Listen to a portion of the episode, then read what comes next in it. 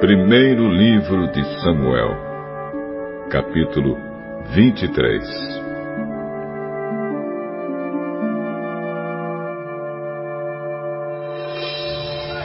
Davi soube que os filisteus estavam atacando a cidade de Keila e roubando o trigo que havia sido colhido há pouco. Então perguntou a Deus, o Senhor: Devo ir atacar os filisteus? Sim, ataque-os e salve a cidade de Keila. Mas os homens de Davi disseram: Nós já estamos com medo de ficar aqui em Judá. Quanto mais de ir a Keila para atacar o exército dos filisteus. Então Davi consultou novamente a Deus, o Senhor, e ele respondeu: Vá a Keila e ataque, porque eu lhe darei a vitória sobre os filisteus.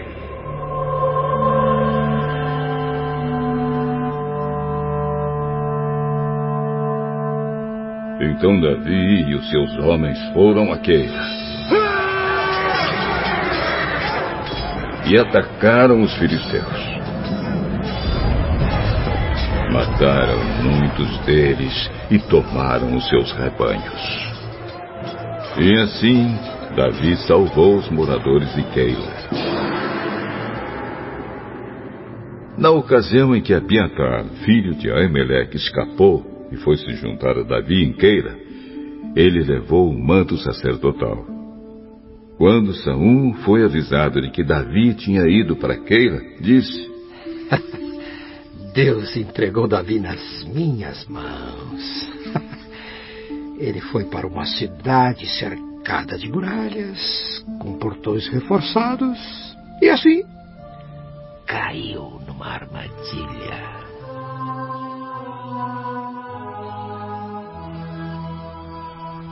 Então Saul chamou todos os soldados para a batalha, a fim de marchar contra Keila e cercar Davi e os seus homens.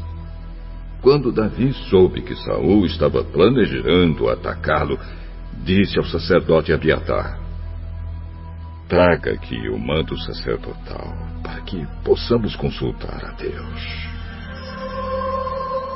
Então Davi disse: Ó oh, Senhor, Deus de Israel, eu, o teu servo Davi, soube que Saul está planejando vir a Keila para destruí-la por minha causa.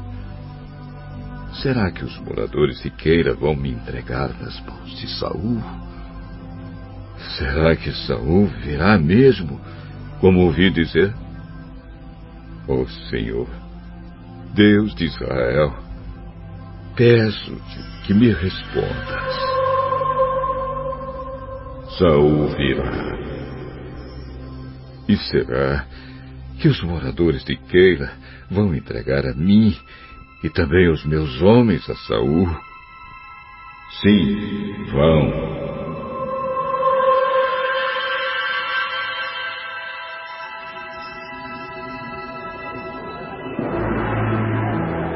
Então Davi e os seus homens, mais ou menos seiscentos, saíram imediatamente de Keila e seguiram sem rumo certo.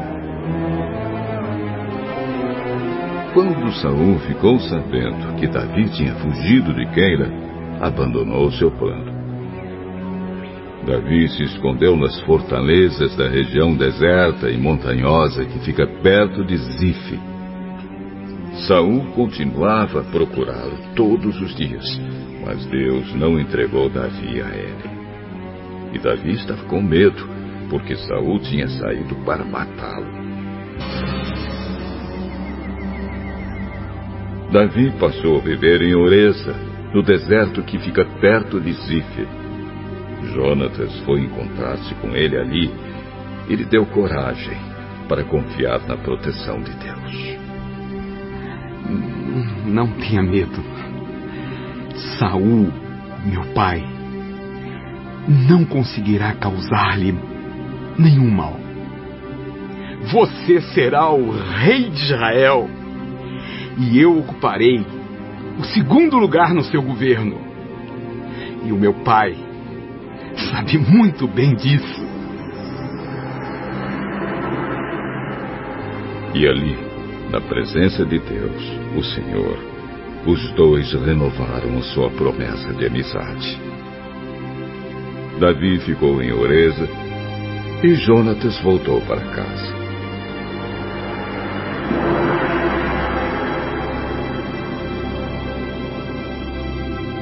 Algumas pessoas de Zif foram a Gibeá e disseram a Saul: Davi está escondido na nossa terra, em Ureza, no monte Aquila, ao sul de Gesimon. Nós sabemos que o Senhor quer muito prendê-lo. Venha com a gente, que nós lhe entregaremos, Davi. Que o Senhor abençoe vocês, por serem tão bondosos comigo. Vão e se informem novamente. Descubram com certeza onde Davi está e quem o viu ali. Dizem que ele é muito esperto, hein? Descubram exatamente os lugares onde ele se esconde e voltem aqui sem falta. Então irei com vocês. Ah, se ele estiver lá, eu pegarei ainda que tenha de procurar em toda a terra de Judá. Então eles voltaram para Zífia diante de Saul.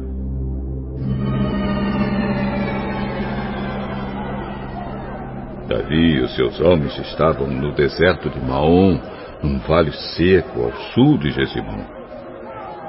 Saul e os seus soldados foram procurar Davi. Mas Davi ficou sabendo e foi para uma passagem nas rochas do deserto de Maom e ficou ali. Quando Saul soube disso, foi atrás de Davi.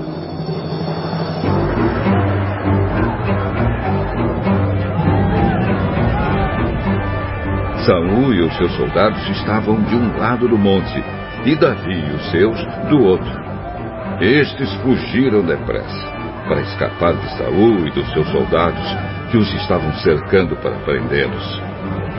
Mas, justamente nesse momento, um mensageiro chegou e disse a Saul: Volte imediatamente.